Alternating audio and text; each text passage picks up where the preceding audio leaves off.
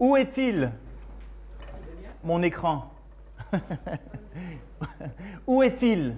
On est toujours dans notre évangile de Jean, on est toujours dans cette euh, étude, maintenant à la 41e étude sur l'évangile de Jean. Au moins on a des pauses, hein, Noël évidemment, Pâques. Mais où est-il? Notre étude aujourd'hui, elle, elle amène à un point fondamental du christianisme.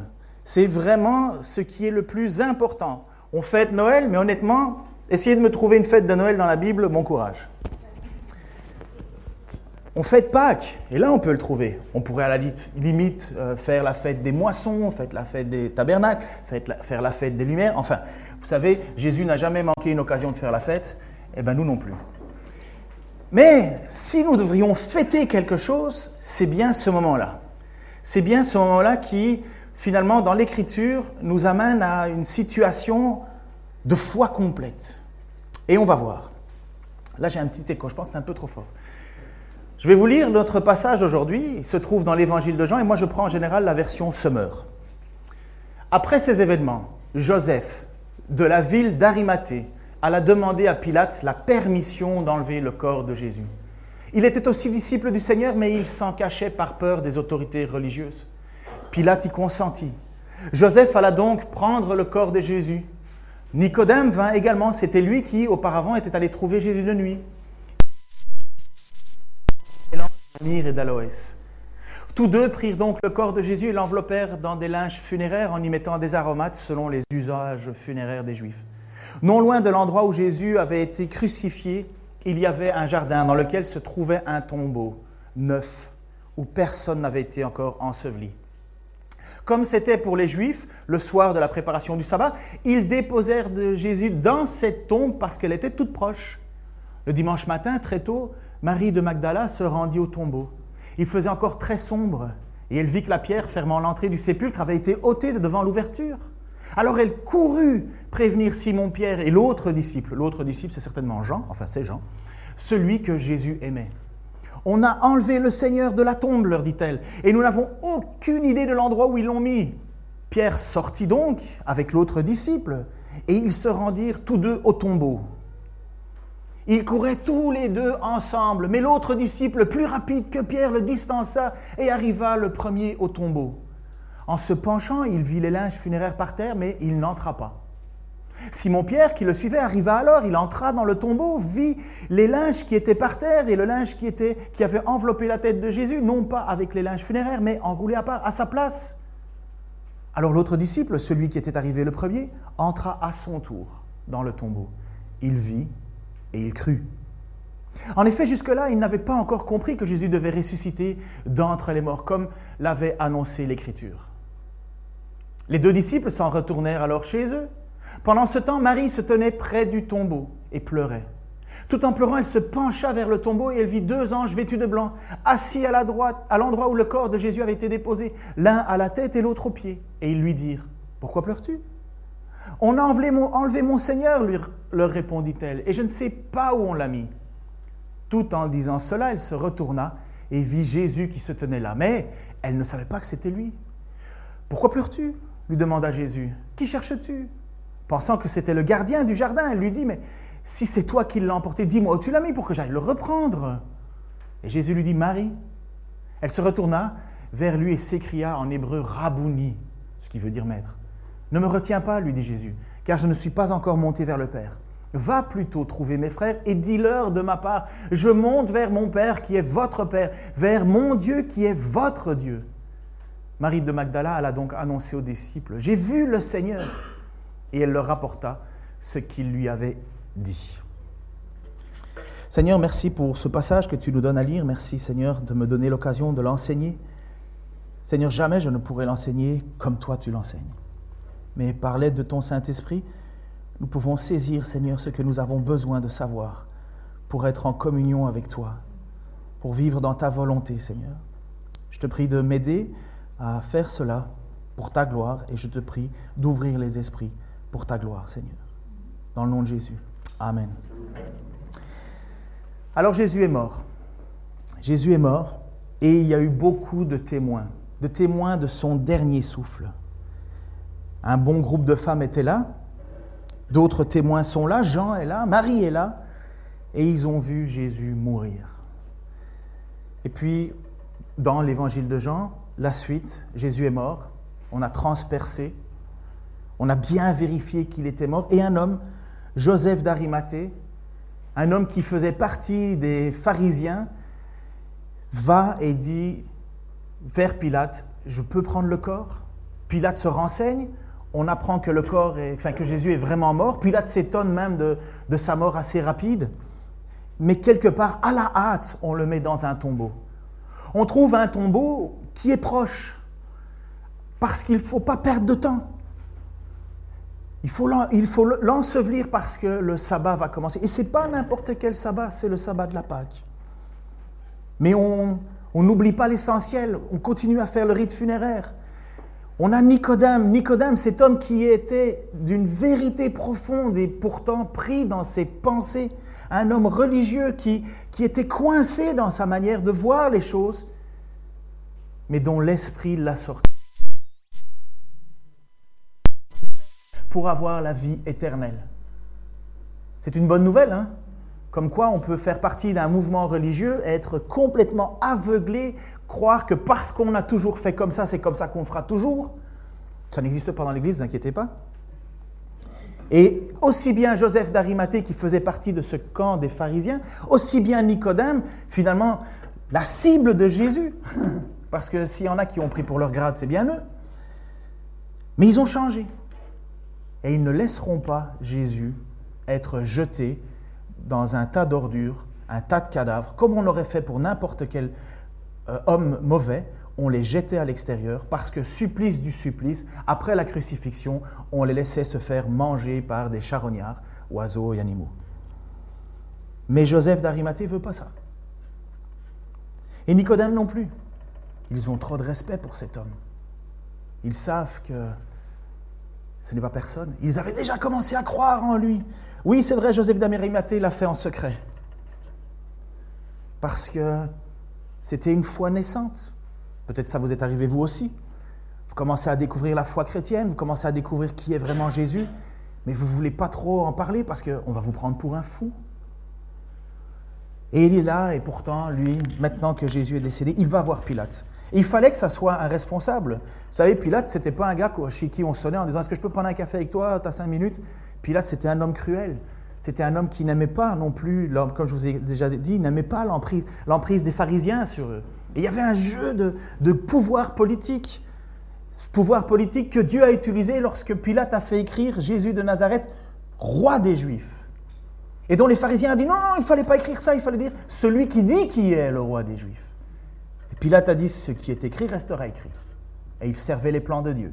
Et jusqu'à la dernière minute, on pouvait encore se tourner les Juifs qui passaient par là, parce qu'en plus Jésus est mort et était crucifié le long d'un chemin, parce que c'était l'idée, il fallait qu'on le voie la sortie de la ville, il fallait qu'on voit ces crucifiés, il fallait que ça serve d'exemple. Et à la dernière minute, c'est même Pilate qui va accomplir ce, ce message pour les Juifs, mais c'est votre roi. Et donc Joseph d'Arimathée va et demande l'autorisation d'avoir ce corps. Nicodème, lui, de son côté, vient avec 30 kilos d'aromates je peux vous assurer que ça fait, de l'argent. Parce que pour lui, Jésus est tellement important. On ne peut pas le laisser pourrir. Les aromates, ce n'est pas comme les, les, Égyptiens, où les Égyptiens enlevaient les viscères à l'intérieur, on jetait tout, euh, et finalement on remplaçait, on mettait dans le corps. Non, les Juifs ne faisaient pas ça, c'était à l'extérieur. On, on, mettait les aromates autour, on mettait des bandages, parce qu'un corps qui se décompose, ça pue. C'est aussi simple que ça. Mais on le fait à la hâte, parce qu'on n'a pas le temps. C'est bien la raison pour laquelle les femmes veulent retourner le dimanche matin, pour aller continuer ce qu'on n'a pas eu le temps de faire convenablement. Donc on dépose le corps de Jésus et on roule une immense pierre. Et là on attend. On attend. On attend. Est-ce que vous avez déjà vécu, et désolé peut-être pour certains d'entre vous de faire revenir ça à votre mémoire, mais est-ce que vous avez déjà eu cette situation où finalement vous étiez à la maison, vous attendiez quelqu'un qui devait venir, mais il n'est jamais arrivé parce qu'en route il est décédé? Vous attendez, vous attendez, vous attendez. Vous vous inquiétez. Vous commencez à nourrir tous les espoirs possibles, mais il n'est pas là. Il n'est plus là. Je discutais récemment avec un homme ici qui est venu nous visiter, euh, enfin bref, et je parlais avec lui de, tout et de rien jusqu'au moment où il a commencé euh, euh, à me confier la difficulté de sa vie. Ce n'est pas un membre de notre Église. Et il me parle du décès de sa femme. Et moi, je l'écoute. Et j'ai l'impression que ces événements se sont passés il y a quoi Quelques semaines? Avec force et détail. Et il se sent coupable. Parce que il a quitté sa femme à l'hôpital sur une engueulade. Et il était censé la retrouver le lendemain matin, mais une heure avant, on lui a dit c'est fini. Et il se sent coupable. Et je me dis, mais ça date de quand? Il y a neuf ans. Ça fait neuf ans que cet homme est prisonnier de cela. Et donc, les, les disciples de Jésus sont là, mais Jésus n'est plus là. Le deuil est là. On n'efface pas la tristesse d'un deuil facilement. Vous savez, même Jésus a pleuré la mort de Lazare, qui quelques minutes après va être ressuscité. Mais le deuil, c'est quelque chose. C'est fort. On ne s'en remet pas facilement. Et voilà trois jours maintenant que Jésus est enseveli. Et ces femmes, plusieurs femmes, alors si vous prenez euh, les quatre euh, récits euh, des évangélistes, Matthieu, Marc, Luc et Jean, vous allez voir des aspects différents. La, chronologie est un petit peu, on, semble mélangée quelque part. Mais vous inquiétez pas, tout se tient. Mais mon but, c'est pas de faire de la critique textuelle. on perd son temps les trois quarts du temps à plus savoir ce qu'il faut croire. Mais les femmes arrivent, les femmes sont là. Et elles sont devant la tombe parce qu'elles viennent pour continuer à faire ce rite funéraire. Mais là, euh, la porte est ouverte, le tombeau est ouvert. Mais qu'est-ce qui se passe? C'est pas possible. Pas ça en plus. Pas ça en plus. Ils ils l'ont déjà fouetté à mort, mon serviteur, mon Seigneur. Ils l'ont déjà insulté. Ils ont déjà craché dessus. Ils l'ont déjà cloué à une croix. Ils lui ont fait porter sa croix, justement, au point que cet homme était tellement abattu qu'il n'arrivait même pas à le porter lui-même, qu'on a dû demander à quelqu'un de lui aider. On l'a encloué, on l'a, humilié publiquement, on l'a encore transpercé. Et maintenant, on va en plus voler son corps. On va en plus faire ça à mon Seigneur. Je ne sais pas pourquoi il y a un écho. C'est la tristesse. Et c'est ce qu'elle pense, Marie. Marie de Magdala. Elle, pense ça, on a, on a, pris le corps de Jésus. Elle est effrayée, perturbée. Et elle court, elle fait rien d'autre que, que courir pour aller prévenir les apôtres, Pierre et Jean. Elle ne rentre pas dans la tombe parce qu'on ne fait pas ça. Il y a une loi qui a été promulguée comme quoi si on profanait, une tombe, on était passible de mort. Elle ne rentre pas dedans. Elle court. Alors, Jean 20, 20, alors elle courut prévenir Simon-Pierre et l'autre disciple, celui que Jésus aimait. On a enlevé le Seigneur de la tombe, leur dit-elle. Et nous n'avons aucune idée de l'endroit où on l'a mis. Mais vous imaginez, mettez-vous à sa place pendant quelques secondes. C'est le comble, là. C'est le comble. Aujourd'hui, quand on entend dans les journaux que des tombes ont été profanées, qu'est-ce qu'on dit? Même mort, on ne leur fout pas la paix.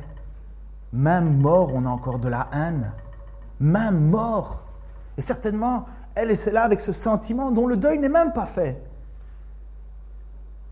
Même mort, ils ne laisseront pas tranquille mon Seigneur, celui qui m'a délivré de sept démons, celui qui a transformé ma vie, celui qui a fait de moi une personne maintenant debout, vivante, elle qui était esclave. Sept démons, un, ça suffit déjà à t'embêter, mais sept, tu n'es plus libre. Tu es esclave.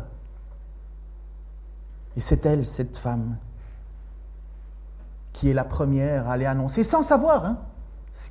Elle dit juste, on l'a piqué, on a pris le corps.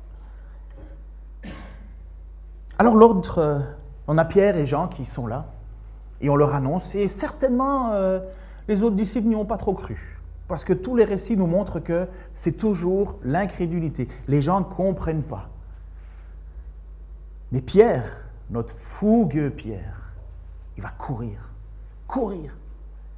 Puis alors il y a un texte qui nous dit que finalement Jean court plus vite que Pierre. Ça n'amène nulle part. Il y a des gens qui ont fait des idées en disant oui, mais Pierre est le responsable pour les juifs et Jean pour les non-juifs. Enfin bref, c'est parti là. Merci Bultmann, pour ceux qui connaissent.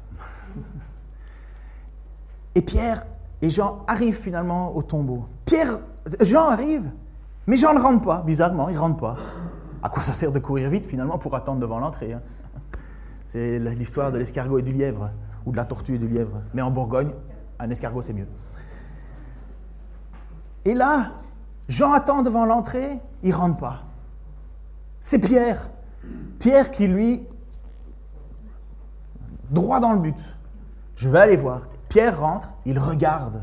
Et qu'est-ce qu'il voit? Il voit des, tissus par terre. Mais il ne comprend pas. Ça ne fait pas tilt. Ça laisse passer. Il ne sait pas. Il ne va pas plus loin. Puis Jean, voyant que Pierre est rentré, vous savez, il faut toujours un gars pour montrer le chemin. voyant que Pierre est rentré, Jean rentre aussi. Et Jean voit exactement la même chose que Pierre. Mais le texte nous dit, alors l'autre disciple qui était arrivé le premier entra à son tour dans le tombeau, il vit et il crut. Il vit et il crut. Mais qu'est-ce qu'il a vu de plus? C'est phénoménal. Qu'est-ce qu'il a vu de plus? Il a vu les linceuls par terre et il a vu le linceul qui enrobait la tête bien plié sur le côté. Il vit et il crut. Mais, quoi? Il crut. C'est Jean, évidemment, qui écrit son propre évangile. Il vit et il crut. Souvenez-vous d'un petit passage où, Jean était témoin, lors de la résurrection de Lazare. Si tu veux mettre l'image, merci. Donc c'est Jésus qui cria d'une voix forte, Lazare, sort Et celui qui avait été mort sortit, les pieds et les mains attachés par des bandes et le visage enveloppé d'un linge. Et Jésus dit aux gens, déliez-le et laissez-le aller. Jean a déjà vu ce que c'est qu'un mort euh, ressuscité mais il sait qu'il faut quelqu'un pour euh, aider à enlever les bandelettes. À mon avis, ça doit bien coller. Si aujourd'hui, avec les momies des milliers d'années, on est encore en train de retrouver, de décoller méticuleusement, ça colle bien. UU a qu'à bien se tenir. Et là, Jean, il voit que c'est bien plié, bien installé, il voit ça et il croit. Quelle est sa foi? On ne sait pas. Il n'a pas été courir apparemment chez les autres disciples en disant Mais oui, c'est vrai, je crois. Apparemment, il se tait. Il croit. C'est une foi naissante. C'est une foi naissante, mais c'est une foi qui est là. Et il dit hein, finalement, euh, en effet, au verset 9, en effet, jusque-là, il n'avait pas encore compris que Jésus devait ressusciter d'entre les morts comme l'avait annoncé l'Écriture. Il y a comme un flou encore. Jean croit et les autres se demandent, mais qui a piqué le corps? Les femmes, les femmes ont eu ce privilège de pouvoir être enseignées directement par les anges. Puisque Marie de Magdala, chronologiquement, elle reste alors, parce que Pierre et Jean viennent, ils regardent, ils trouvent pas le corps, hop, ils repartent. Et Marie de Magdala est là, elle est de nouveau là. Alors est-ce qu'elle est repartie, revenue, revenue, partie? C'est là où on ne sait pas trop, mais à un certain moment, elle se retrouve de nouveau toute seule devant le temple, euh, devant, le, le, tombeau. Et mais je ne vais pas aller trop vite, mais elle est enseignée. C'est un ange qui doit lui dire. Regardez ce qu'il lui dit. Mais l'ange s'adressa aux femmes, alors parce que dans certains passages, Marie de Magdala est toute seule, dans d'autres passages, dans d'autres versions, il y a plusieurs femmes, mais Marie est bien là. S'adressant aux femmes, leur dit, vous autres, n'ayez pas peur, je sais que vous cherchez Jésus, celui qui a été crucifié. Il n'est plus ici, car il est ressuscité, comme il l'avait dit. Pierre et Jean ne voient rien. Les femmes ont eu ce privilège d'être annoncées, euh, enseignées par un ange qui lui dit, il est ressuscité. Jean n'a pas eu besoin de voir le corps, ni de voir un ange pour croire. C'est le seul apôtre qui a cru sans voir. Tous les autres, il a fallu voir. Tous les autres, ils ont vu Jésus-Christ. Mais Jean a cru sans voir. Parce que Jean, certainement, ça lui parle peut-être un petit peu plus. Il a peut-être fait un petit peu plus attention aux paroles de Jésus qui avaient déjà été citées. Et on trouve ça dans Matthieu 16, euh, 21. À partir de ce moment, Jésus-Christ commença à montrer à ses disciples qu'il lui fallait s'en aller à Jérusalem, souffrir beaucoup de la part des anciens, des grands prêtres et des scribes, être mis à mort et le troisième jour ressusciter. Peut-être que Jean a plus conscience de ça. Peut-être que pour Jean, c'est clair. Il vit et il crut. Pas les autres. Donc il se met à croire. Il comprend, mais les autres n'en sont pas là. Lorsque les femmes vinrent après ça avertir ce qu'elles ont vu, elles courent vers les disciples, voici ce qu'il passe. Jésus étant ressuscité le dimanche matin, apparut d'abord à Marie de Magdala, dont il avait chassé sept démons. Celle-là, celle-ci alla porter la nouvelle à ceux qui avaient accompagné Jésus et ils étaient plongés dans la tristesse et dans les larmes, le deuil. Mais eux, en l'entendant dire qu'il était vivant et qu'il était apparu, ne la crurent pas. Tous ces hommes sont là et une femme vient leur dire, il est ressuscité, il est ressuscité. C'est même pas Jean qui l'a dit, c'est même pas Marc qui l'a dit. Alors, on ne fonde pas une doctrine là-dessus, ok? C'est pas là-dessus qu'on va se dire, OK, les femmes peuvent faire tout ce qu'il faut, tout ce qu'ils veulent. Non, c'est pas ça. Si, vous faites ça, vous vous trompez. Parce que c'est un texte descriptif. C'est une description des choses. Mais il y a une certitude. C'est que Dieu se plaît à utiliser des choses qu'on rejette, qu'on ignore, qu'on compte pour rien, pour se manifester. Dieu ne cherche pas des gens prestigieux pour se faire connaître. Dieu cherche des choses humbles, afin que la gloire ne soit pas prise par les hommes, mais parce qu'elle soit donnée à Dieu elle-même. Et ce n'est pas anodin, à mon avis, qu'il utilise des femmes pour aller dire aux hommes ce qu'ils devraient savoir, mais qu'ils ont oublié, excepté Jean. Les femmes vinrent pour lui dire ce que Jésus avait déjà enseigné depuis longtemps, mais ils ne la crurent pas. Il est ressuscité. Ils ne la crurent pas. Dans l'épître aux Corinthiens, euh, Paul dit à un certain moment, y a-t-il beaucoup de sages parmi vous et d'hommes importants? Et Paul, qui est un homme important, il dit, moi c'est justement quand je suis faible que je suis fort. Parce qu'alors Christ a tout champ en moi, il peut tout faire en moi. Jésus donc est ressuscité. Et comme je vous l'avais dit, le deuil, c'est quelque chose de lourd. Peut-être vous vivez une période de deuil en ce moment. Vous devez composer avec des émotions qui ressurgissent en vous. Il doit y avoir peut-être des soirs où vous vous mettez à pleurer sans savoir pourquoi. Enfin, si vous le savez pourquoi, mais vous ne comprenez pas pourquoi ça vous submerge. Et donc Marie est là, devant ce tombeau vide. Pierre et Jean sont partis, et elle, elle doit être encore sous le choc. Ils ont enlevé mon maître. Ils ont enlevé son corps. Marie, là, elle pleure. Elle repense à ce qu'elle a tout vu en peu de temps comme horreur humaine. Elle a vu à quel point celui qu'elle avait tant d'amour, tant de passion, celui qui l'a délivré, elle l'a vu souffrir et maintenant c'est comme l'exagération. Et à un certain moment, alors que les autres sont partis, elle passe timidement sa tête pour regarder dans le tombeau. Waouh Et là, elle voit deux anges. Elle ne sait pas que c'est des anges. Apparemment, elle ne se rend pas compte, mais elle voit deux personnes. Elle ne sait pas trop. Elle doit certainement avoir les, yeux pleins de larmes, hein, c'est ce que nous dit le texte. Et elle voit deux anges, un assis au pied et un assis à la tête, où il y avait eu le corps déposé. Et puis une question, juste une question. Pourquoi pleures-tu? Pourquoi pleures-tu? Drôle de question, hein Mais mettez-vous à la place d'un ange. Mettez-vous, si c'est possible, à la place d'un ange. Vous êtes témoin depuis l'origine du monde de la grandeur du Fils de Dieu. Celui qui était avec Dieu au commencement était avec Dieu, il était la parole et la parole a été faite chair. Il était Dieu. Vous êtes là et vous passez votre vie à louer Dieu et à chanter Saint, Saint, Saint est le Seigneur. Et vous êtes envoyé par Dieu, attention, hein, je ne fais pas de la théologie angélique, hein, c'est, ok, on est dans l'image, hein, ce n'est pas parole d'évangile, là, ce que je vous dis, mais je vous demande de vous mettre en situation, en contexte. Vous êtes là et vous descendez sur terre parce que Dieu vous a envoyé sur terre. Et vous voyez une femme qui pleure. Et la question, vous lui dites, c'est mais pourquoi tu pleures? Pourquoi pleures-tu? Ce n'est pas une question anodine, c'est une question avec un tout petit peu de reproche. Pas un reproche méchant, mais un reproche du même style que ça a été fait à Pierre, qui marchait sur l'eau, et qui a commencé à marcher, puis à, à couler. Et Jésus lui a dit, mais pourquoi tu doutes? C'est cette question de dire, mais, mais sur quoi est-ce que tu t'accroches? Jésus a dit qu'il ressusciterait trois jours plus tard.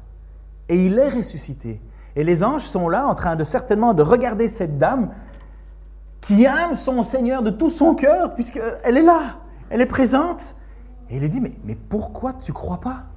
C'est ça, pourquoi pleures-tu? Mais pourquoi tu crois pas?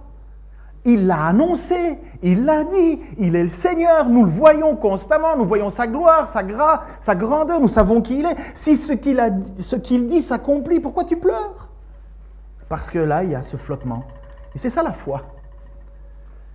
Elle le sait, que Jésus va ressusciter. Et bien souvent, c'est la même chose dans nos vies. Nous savons des choses. Nous le savons. Mais nous ne vivons pas. Pourquoi pleures-tu? Et Jésus va lui poser la même question. Parce que Jésus, à un certain moment, va se retrouver devant elle.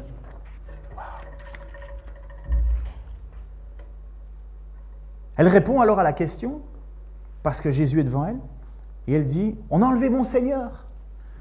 Le répondit-elle, donc elle parle aux anges, pardon. On a enlevé mon Seigneur et je ne sais pas où on l'a mis. Je pense que c'est la slide suivante. Je ne suis pas sûr. Non, non, non. Je ne sais pas où on l'a mis. Donc, vous voyez, pourquoi pleures-tu? Il, est ressuscité, il l'a annoncé. C'est ça un peu caché derrière cette question. Et elle dit, mais on a, on a pris son corps et je ne sais pas où on l'a mis. Et elle ne dit pas, oh, je ne sais pas où il est parti. Non, on l'a pris et on l'a mis et je ne sais pas où on l'a mis. Parce que peut-être, comme on a enterré Jésus à la hâte, Peut-être que dans la tête de Marie Magdala, elle se dit, mais, mais ok, on l'a mis dans une tombe, mais c'est une tombe de riche, et peut-être que, peut que des gens ont voulu le déplacer, le mettre ailleurs. C'est pour ça qu'elle demande au, jardinier du, du, du, du, euh, du, cercueil, enfin pas du cercueil, euh, du, du cimetière, mais bon, c'est pas un cimetière, c'est une grotte, enfin bref. Elle demande au jardinier présent, mais, mais vous l'avez mis où? Vous l'avez déplacé où? C'est déjà arrivé, hein, des choses comme ça euh, de nos jours. Vous arrivez dans un cimetière, vous allez voir euh, euh, vos ancêtres, et finalement, vos ancêtres ne sont plus là. Enfin, ils sont plus là depuis très longtemps, mais en tout cas, la dalle avec leur nom dessus n'est plus là. Et on vous dit, mais qu'est-ce qui s'est passé? Ah bon, on l'a déplacé. C'est pas illogique, hein Pourquoi pleures-tu? Elle entend cette voix, elle pense que c'est un jardinier. Parce que Jésus, vous savez, il est particulier. Hein il peut pendant que les apôtres sont là en train de pleurer et, se, morfondre, d'un coup, bang, alors que les portes sont fermées, pouf, il apparaît. Jésus peut parler avec des gens sur le chemin d'Emmaüs et parler presque toute une après-midi avec eux, arriver à table et à un certain moment euh, prendre le pain, le vin, le couper, et puis les gens disent Mais, c'est Jésus ah, Ça fait quand même une demi-journée qu'il est à côté de toi, hein, Jésus. Mais Jésus a ce pouvoir de passer inaperçu. C'est Dieu. Hein à ce moment, en faisant ce truc-là, je me suis dit, mais s'il est avec nous Et si je ne le reconnaissais pas Alors j'ai réfléchi à chacun d'entre vous en me disant, c'est qui Jésus? Bon, ben, on n'a pas les qualités requises. Hein. Ni vous, ni moi. Et puis, euh, j'ai vu sur personne euh, les mains trouées, euh, donc, ce qui est encore le signe que Jésus a. Hein. Elle se retourne et qu'est-ce qu'elle fait pour croire? Qu'est-ce qui va faire qu'elle va reconnaître Jésus? Quoi? Qu'est-ce qui s'est passé? Est-ce qu'elle a eu un enseignement de A plus B avec, euh, en citant, comme les, les, gars d'Emmaüs, qui eux, à travers toutes les Écritures, euh, leur racontaient les histoires qui devaient se passer au sujet du Messie. Ça brûlait dans leur cœur, mais ils n'avaient pas encore reconnu Jésus. Ce n'est pas la théologie qui leur a ouvert les yeux. Vous savez quoi? Vous savez, c'est quoi qui lui a ouvert les yeux? Une simple et toute petite chose Marie. Voilà ce que Jésus a dit. Marie. Et au moment où elle entend son nom, ses yeux s'ouvrent. Marie. Elle avait déjà entendu hein, parler avant, euh, puisqu'elle pensait que c'était le jardinier. Elle a déjà entendu. Pourquoi pleures-tu? Marie. Et ça vous fait penser à quoi ça? Ben Moi, ça m'a fait penser à ce que Jésus a dit de sa propre personnalité. Quand il a dit qui il était, il l'a enseigné. Voici ce qu'il a dit. J'ai pris la version parole de vie parce que ça sera le plus facile pour nous tous, ok? Oui, je vous le dis, c'est la vérité. Si quelqu'un n'entre pas dans l'enclos des moutons, mais s'il passe par-dessus le mur à un endroit, c'est un voleur et un bandit. Mais celui qui entre par la porte, c'est le berger des moutons. Le gardien qui lui ouvre la porte, et les moutons écoutent la voix du berger. Il appelle les moutons chacun par son nom et il les conduit dehors. Quand il les a tous fait sortir, il marche devant eux et ces moutons le suivent parce qu'ils connaissent sa voix. Marie a vécu ce moment-là. Le berger, le bon berger, Jésus-Christ, le Messie, connaît le nom de Marie. Et elle a, il a appelé Jésus, et Jésus a appelé Marie par son nom. Marie. Juste ça. Et parce qu'elle a entendu son nom, elle a reconnu son Seigneur et Sauveur. Elle est tombée à terre, certainement, où elle était déjà. Et qu'est-ce qu'elle a dit? Rabouni mon Seigneur, mon Maître, mon Sauveur, tout ce que j'espère, tout ce que j'inspire, tu es là, tu es vivant. Les yeux se sont ouverts parce que Jésus a dit son nom. Est-ce que Jésus a dit ton nom? Est-ce que tu sais que Jésus connaît ton nom? Ce n'est pas que Jésus, ce n'est pas le fait que nous connaissions Jésus qui nous sauve. Il y a beaucoup de monde qui le sait. Les apôtres, les, démons connaissent le nom de Jésus. Les annonces, les apôtres, les, démons connaissent cela, mais ils tremblent. Ce qui était important, c'est que Jésus connaisse notre nom, c'est que Jésus nous connaisse. Est-ce que tu, tu es conscient du cadeau que c'est que Jésus connaît ton nom Marie, juste parce qu'on lui a dit son nom, elle a reconnu son Seigneur, son Sauveur, son Maître. Elle a reconnu que finalement, il est le ressuscité. Il est là. J'ai pas vécu une magnifique vie au début. J'ai fait bien des bêtises. Mais moi, je me souviens qu'à un certain moment, le, pasteur qui était là et qui euh, avait euh, pris mon, cas à cœur avec une église qui priait pour nous en arrière à un certain moment, m'a pris et m'a parlé comme ça, simplement en disant, mais vous savez, des moments solennels. Ken, est-ce que tu vas encore lutter longtemps contre le Seigneur? C'était devenu personnel. C'était devenu personnel. C'était, je me cachais plus derrière un nous, un vous. C'était un moi. Ken, est-ce que tu vas encore lutter longtemps contre le Seigneur? Et c'est comme si, à ce moment-là, dans ma vie, c'est comme si c'était Dieu lui-même qui m'appelait par mon nom, Ken. Alors mettez votre prénom. Et remercions le Seigneur dans la prière de ce qu'il connaisse notre nom et que nous connaissons sa voix et que nous avons répondu à son appel et qu'il continue encore et encore et encore aujourd'hui à crier votre nom et vous appeler. Je ne sais pas, peut-être Jean, Jacques, Martine, euh, euh, je ne sais pas moi, José, euh, Manuel, Christine, tout ce que vous voulez. Hein. Il dit ton nom. Est-ce que tu reconnais la voix de ton Seigneur? Seigneur Jésus-Christ, On pourrait tellement enseigner avec ce passage de toutes sortes. Mais moi, ce qui me touche, Seigneur, ce qui me, me transforme, ce qui me libère, Seigneur, c'est ça. C'est ça. C'est une vie transformée. Merci pour Jean qui nous a transmis, Seigneur, par ta volonté, tout ce texte. Et merci pour cette femme, Marie de Magdala, Seigneur, que tu as libérée, qui a entendu ta voix et qui est sauvée. Merci Seigneur parce que j'ai aussi, moi, entendu ta voix.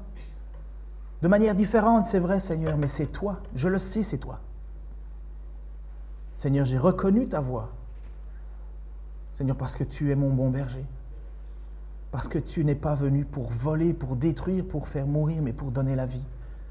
Seigneur, je te remercie pour chaque personne ici dont tu connais le prénom, le nom, dont tu connais tout. Et parce que tu les as appelés. Tu les as appelés, Seigneur, et ils ont reconnu ton nom. Et je te prie pour tous ceux, Seigneur, dont tu continues à crier le nom pour qu'ils puissent entendre et qu'ils puissent avoir le cœur soulagé parce que tu as payé le prix de leur faute. Seigneur, tu es le seul qui peut nous donner une nouvelle vie. Tu es le seul qui peut nous sortir de ce deuil qui n'en finit pas. Tu es le seul qui peut nous redonner un espoir là où tout est perdu. Tu es le seul, Seigneur, qui peut venir transformer et donner vie à ce qui était mort, Seigneur. Et nous te remercions. Et nous allons encore te louer, Seigneur. Nous allons encore te chanter parce que tu connais notre nom et parce que nous ne le méritions pas. Que toute la gloire, Seigneur Jésus-Christ, te revient. Amen. Amen.